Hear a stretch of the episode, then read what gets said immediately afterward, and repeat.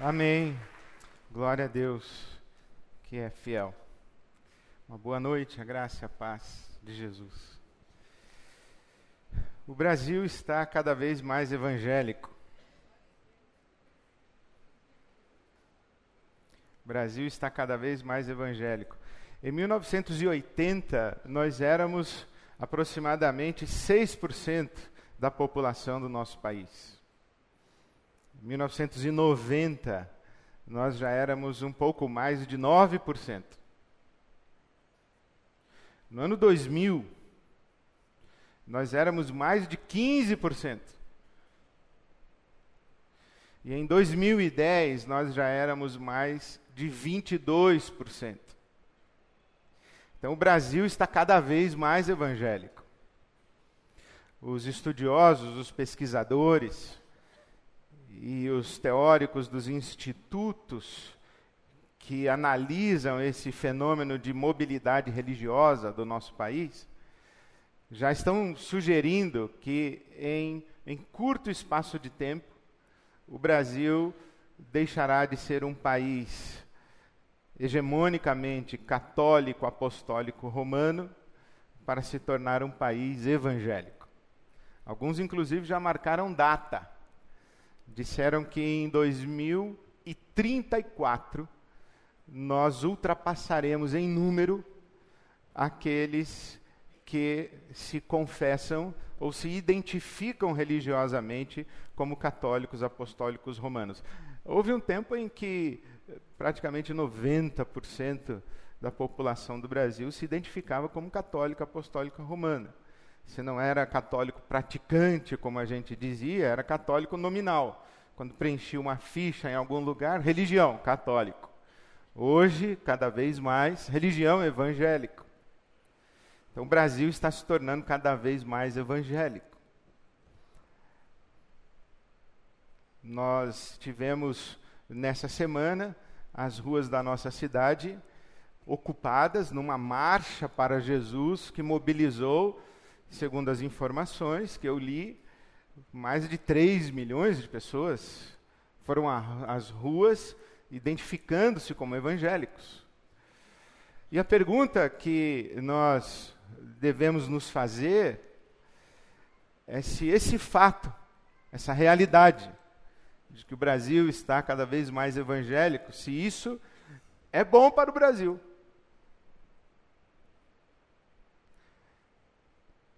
E se isso é bom para a causa do Evangelho.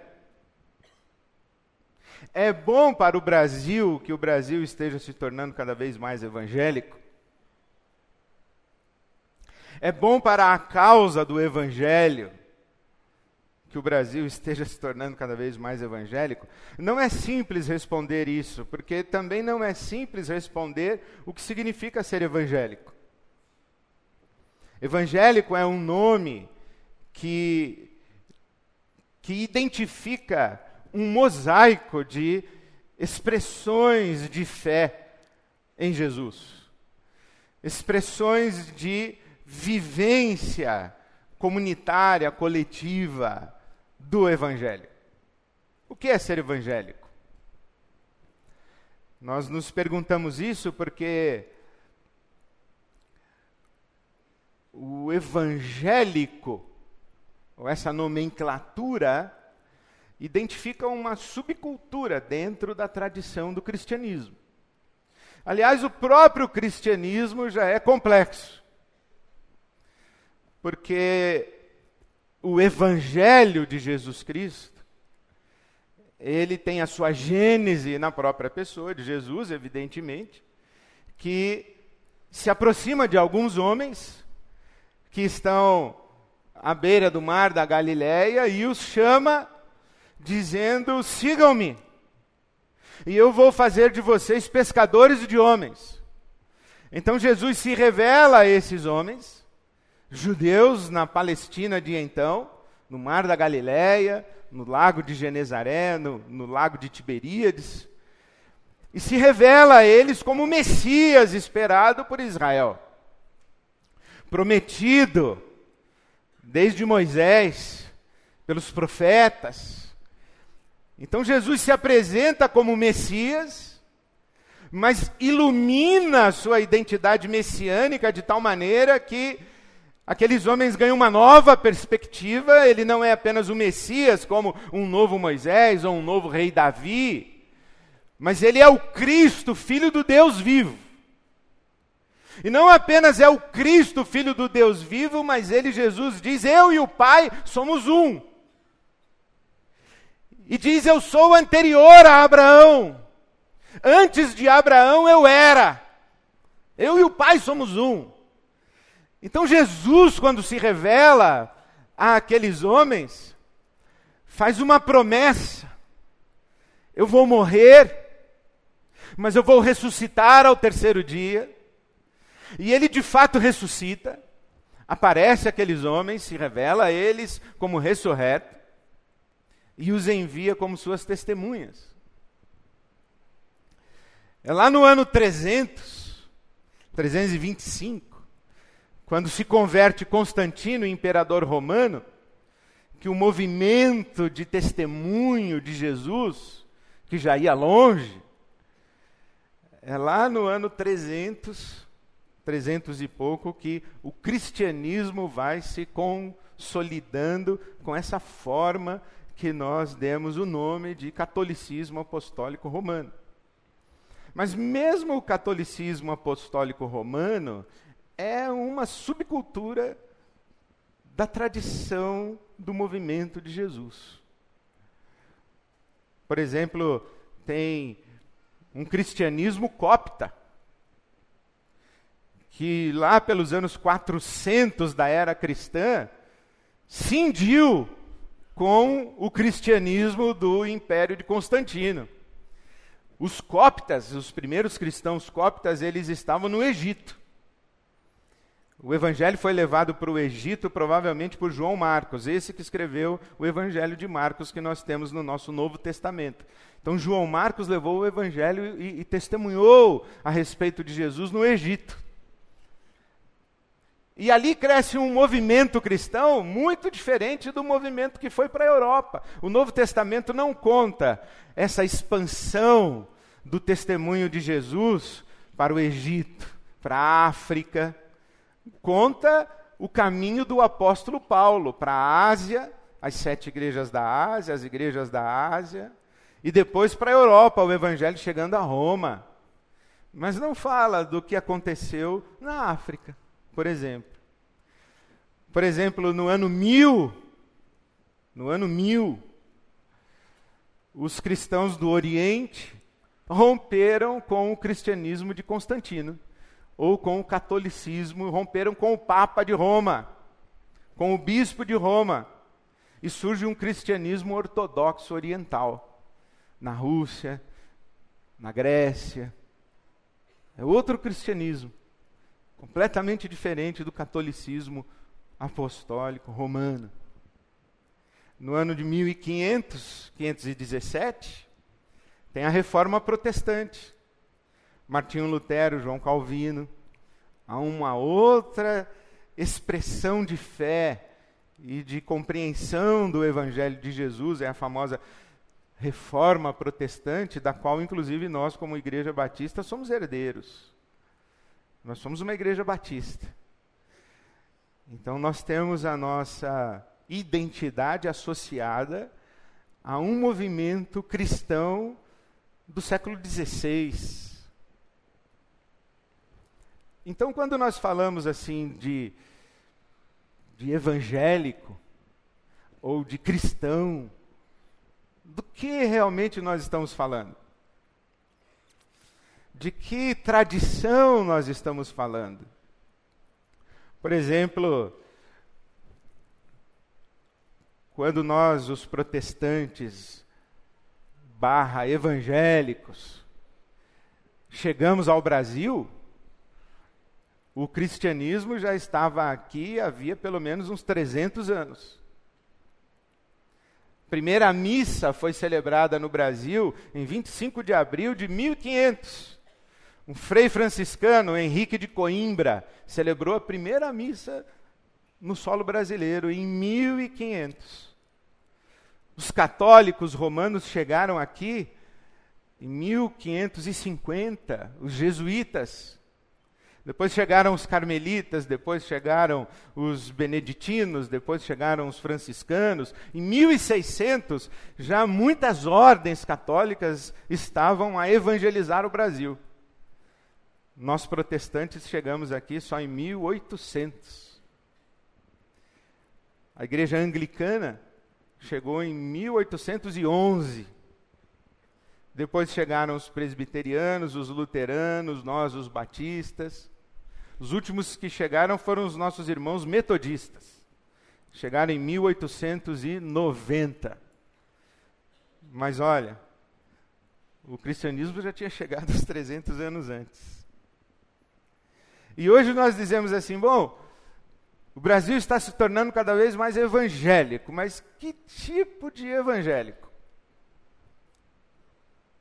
Esses nossos irmãos, 3 milhões que encheram as ruas da nossa cidade essa semana, de onde vieram? Que tradições representam? De que igrejas vieram? Quantas igrejas estavam ali representadas? Quantas tradições de evangelho estavam ali. Porque fala assim: ah, nós somos evangélicos, mas evangélicos como? Evangélicos como os, os protestantes históricos tradicionais?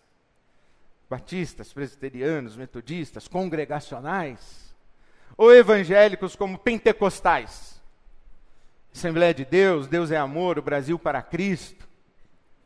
Que evangélicos? Que, que evangelho é? Evangélico, por exemplo, como a Universal do Reino de Deus? Ou evangélico como a Internacional da Graça? Ou como a Renascer em Cristo? Ou como a Sara Nossa Terra? Ou como Bola de Neve? Ou como os presbiterianos neocalvinistas? Que evangélicos? Que, de que evangélico nós estamos falando? O evangélico da Ibabe, que tem até festa caipira. É, outro dia me perguntaram, pastor, pode ter festa caipira na igreja batista? Falei, pode, é festa de aniversário do primo de Jesus, é isso, João Batista. Eu falar assim, ah, eu vou na festa de aniversário do primo de Jesus, pode. Não, mas não é uma festa católica, é uma festa caipira, pessoal, não é uma festa católica, é uma festa caipira.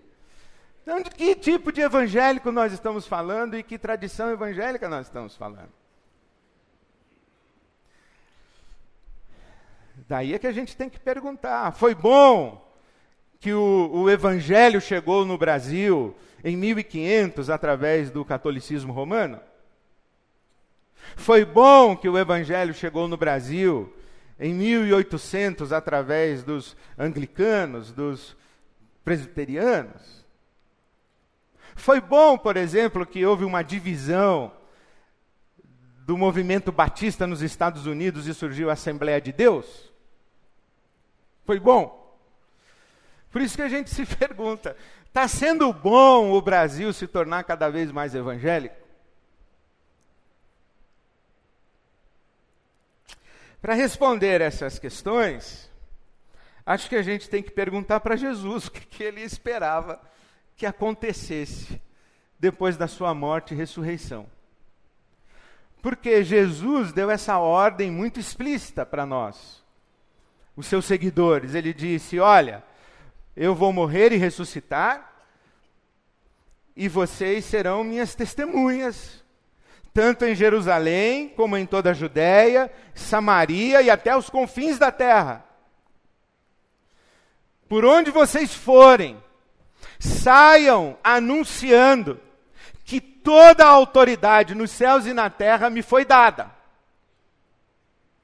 Eu tenho nas mãos o direito de criação e de redenção para ser o Senhor de toda a realidade, no céu, na terra e debaixo da terra, não só neste século, mas também no vindouro, porque o meu Pai que está no céu me concedeu essa autoridade. Então vocês saiam e por onde vocês passarem, ensinem as pessoas a guardar tudo que eu ensinei para vocês e que eu ordenei para vocês. Mas não façam isso sem que do alto vocês sejam revestidos do poder do Espírito Santo, para que vocês possam ser minhas testemunhas. Não se atrevam a, a testemunhar a respeito do Evangelho do Reino de Deus, sem o revestimento de poder do Espírito Santo. Então a gente tem que perguntar qual é a relação entre testemunhar o Evangelho, ou ser testemunha de Jesus Cristo, e o Espírito Santo de Deus. Testemunhar, por exemplo, o que nós entendemos por testemunhar? Basicamente duas coisas.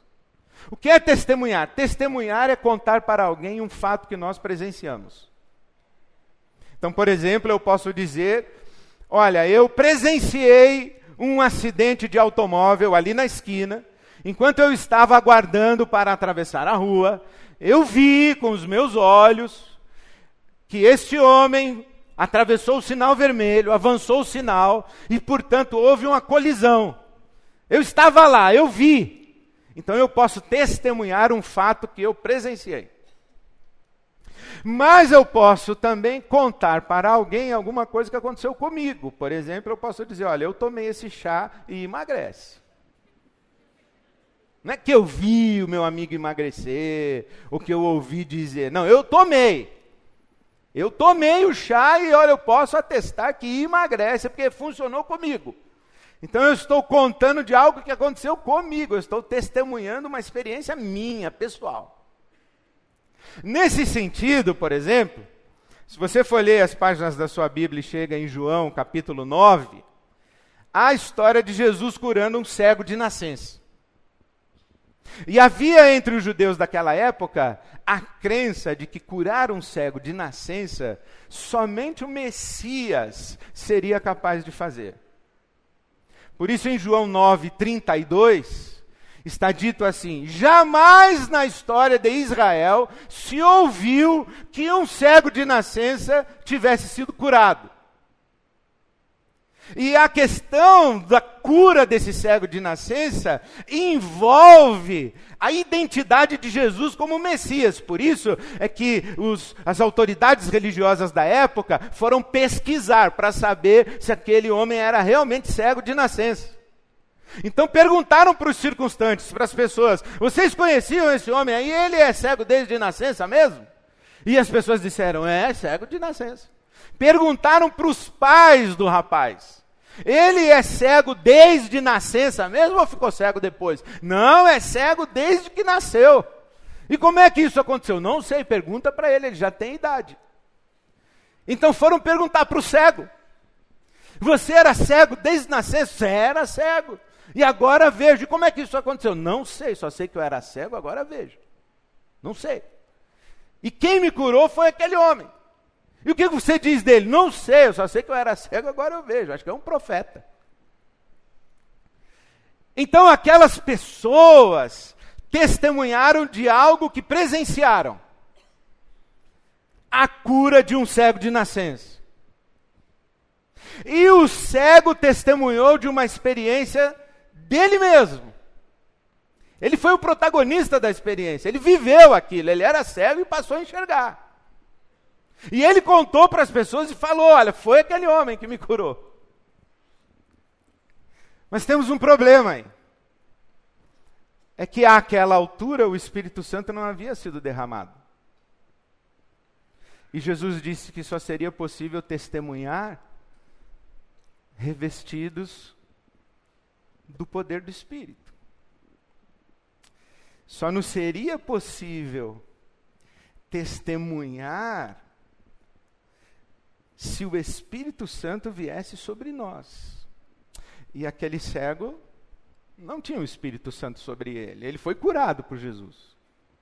Então nós temos que entender que testemunhar é outra coisa. Testemunhar é uma outra coisa que tem a ver com a ação do Espírito Santo.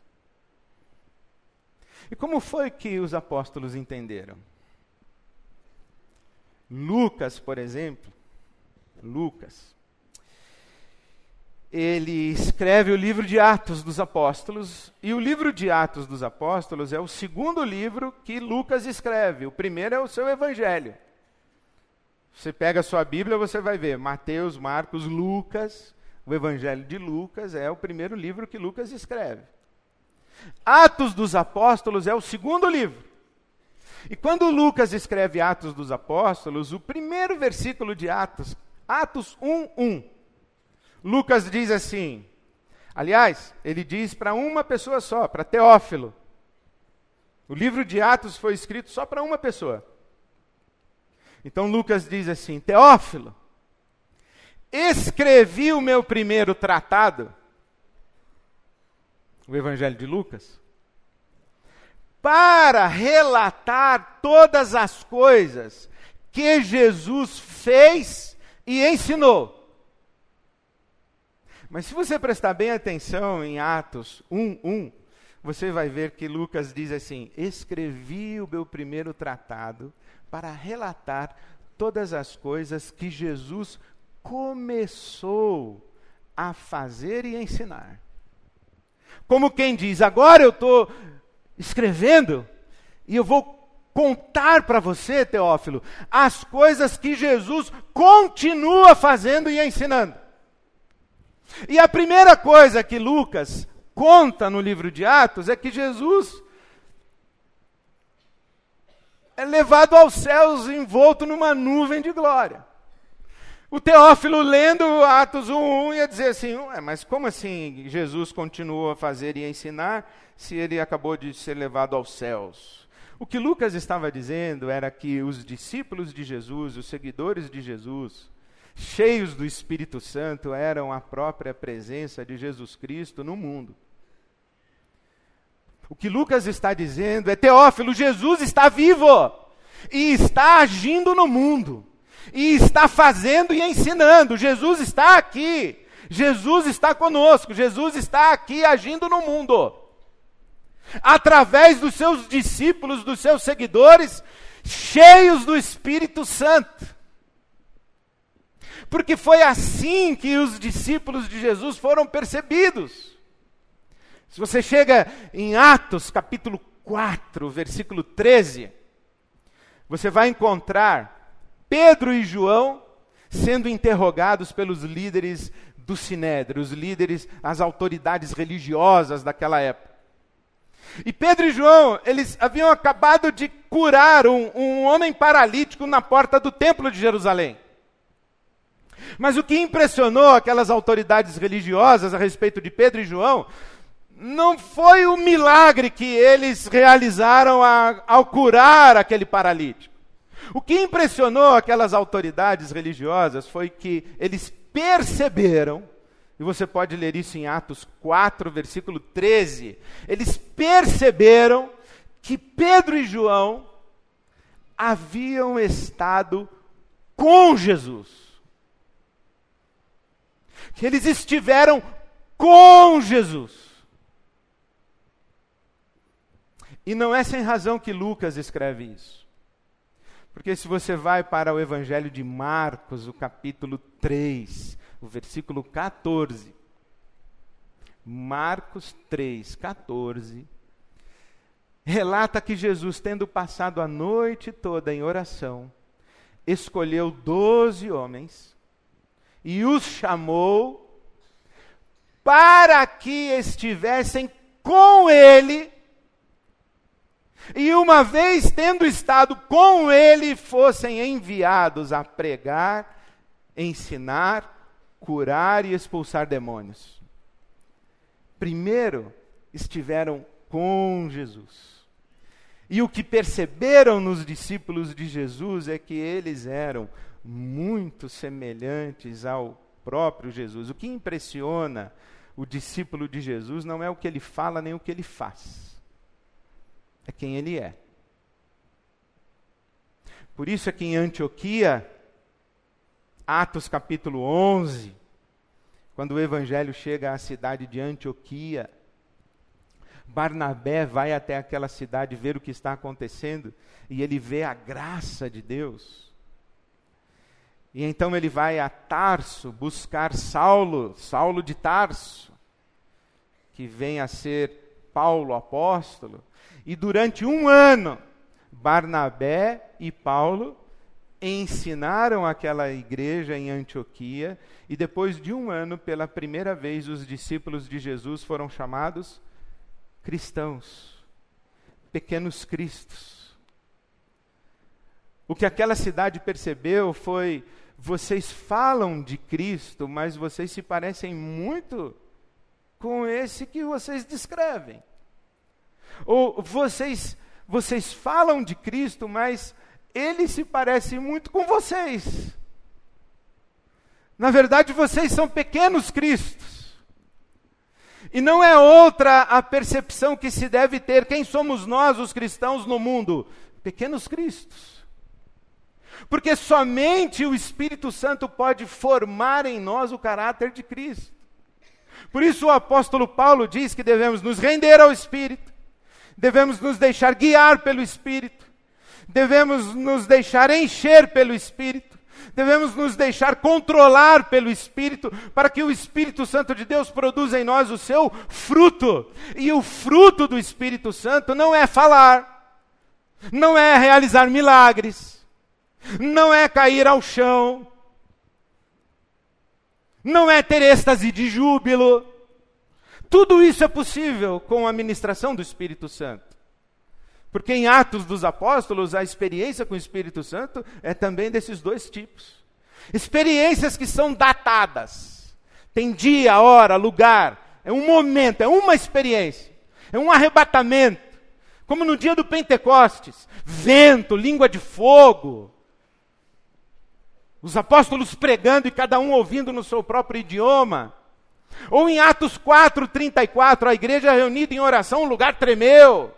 Ou em Atos 7, 55 e 56, quando Estevão está sendo martirizado.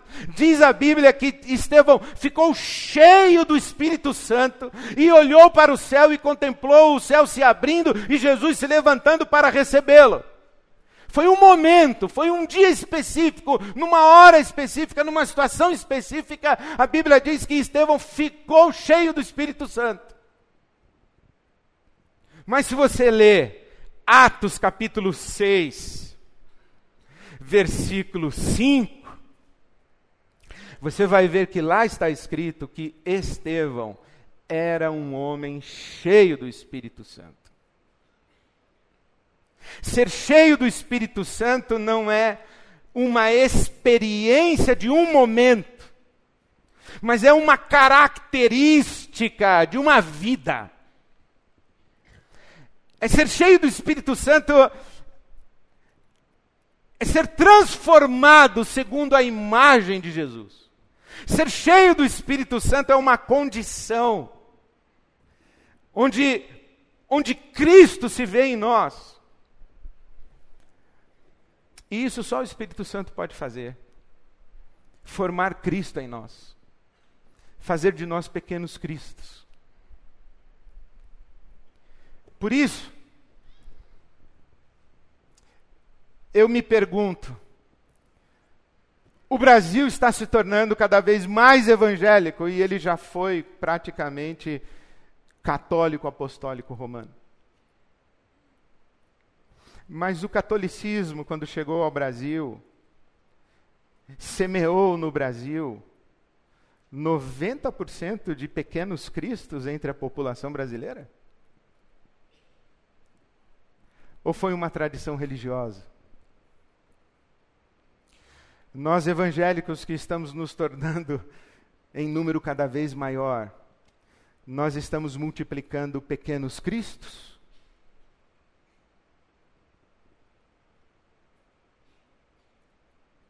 Nós estamos multiplicando homens e mulheres à semelhança de Cristo Jesus?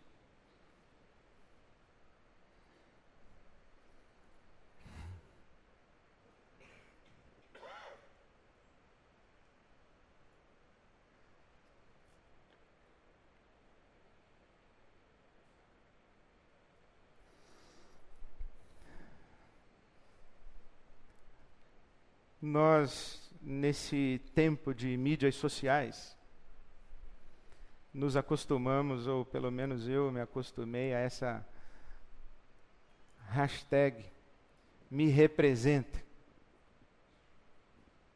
Hum.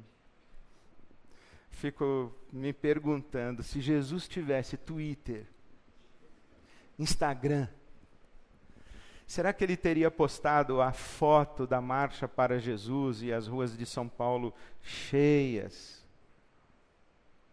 de evangélicos e, e colocado a hashtag me representa? Será que ele teria fotografado o palco da marcha para Jesus, os trios elétricos, e colocado a hashtag me representam? Será que Jesus fotografaria o nosso auditório e diria: em São Paulo tem uma igreja que me representa, a IBAB? Será que Jesus, Deus que me perdoe com esse, ouviria uns quatro ou cinco sermões meus no YouTube? Meu Deus. E depois de ouvir umas quatro ou cinco mensagens minhas no YouTube, ele ia dizer: me representa.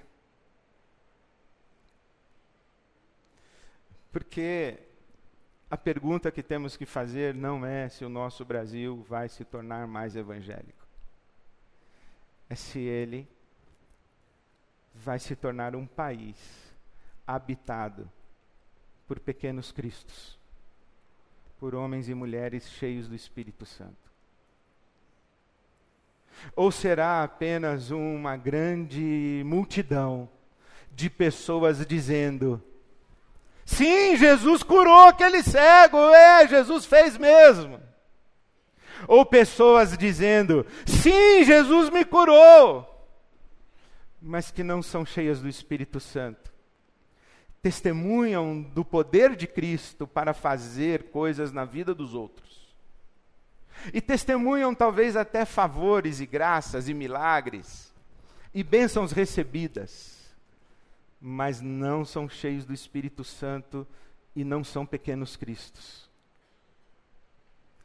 Nós teremos um Brasil mais religiosamente evangélico e menos católico? Ou nós teremos um Brasil com pequenos cristos, homens e mulheres, cheios do Espírito Santo, homens e mulheres onde nós poderemos perceber a beleza do caráter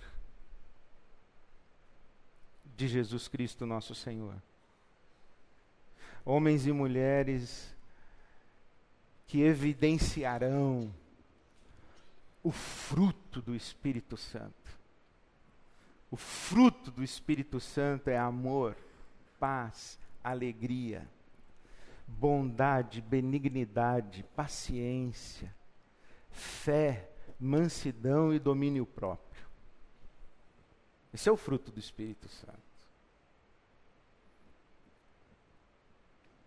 Nós teremos pessoas assim. Pessoas em que Cristo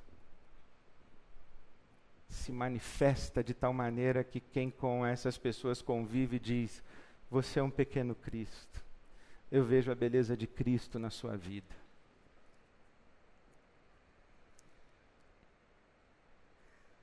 Jesus disse: Vocês são a luz do mundo. Então vocês brilhem no mundo, para que os homens vejam as suas boas obras e glorifiquem o Pai que está no céu. Porque se vocês não brilharem, se a luz de Cristo não brilha em vocês, as pessoas vão ouvir o que vocês falam e elas não vão dar crédito, elas não vão levar a sério. As pessoas vão ver o que vocês fazem, mas o que vocês fazem não terá impacto ao redor de vocês. Porque o que importa não é o que vocês falam, nem o que vocês fazem, o que importa é se a luz de Cristo brilha em vocês, é o que vocês são. Se vocês são pequenos cristos, isso faz toda a diferença. Eu encorajo você a orar pelo nosso Brasil. O Brasil cada vez mais evangélico, vamos orar pelo nosso Brasil. Pelas centenas e milhares de igrejas e de pessoas que estão se convertendo à fé evangélica. Vamos orar para que elas encontrem o Cristo dentro das igrejas evangélicas. Vamos orar para que elas sejam cheias do Espírito Santo dentro das igrejas evangélicas. Vamos orar para que elas sejam transformadas de dentro para fora, dentro das nossas igrejas evangélicas. Que elas se tornem ou sejam tornadas pelo Espírito Santo de Deus pequenos cristos, para que o nosso país seja povoado de pequenos cristos. E vamos orar por nós. Vamos orar por nós. Vamos orar essa oração que diz Espírito, Espírito, Espírito Santo de Deus, vem controlar todo o meu ser, vem dirigir o meu viver, o meu pensar, o meu falar, o meu sentir, o meu agir. Espírito, Espírito Santo de Deus, vem, vem controlar todo o meu ser. Vem fazer de mim um pequeno Cristo. Vem fazer de mim um homem cheio do teu espírito. Vem fazer de mim uma mulher cheia do teu espírito, Senhor. Vamos orar por nós. Vamos orar por nós para que nós sejamos pequenos cristos. Eu queria convidar você a ficar em pé e cantar essa oração. E queria convidar você a, ao final da nossa oração cantada ou da nossa canção orante, se você não tivesse pressa de sair, desse uns dois, três abraços e saísse, quem sabe até cantarolando: Espírito, Espírito, vem controlar todo o meu ser. Fosse para o seu carro. E que você fizesse dessa canção, dessa oração, a sua oração dessa semana. Espírito, Espírito, vem controlar todo o meu ser.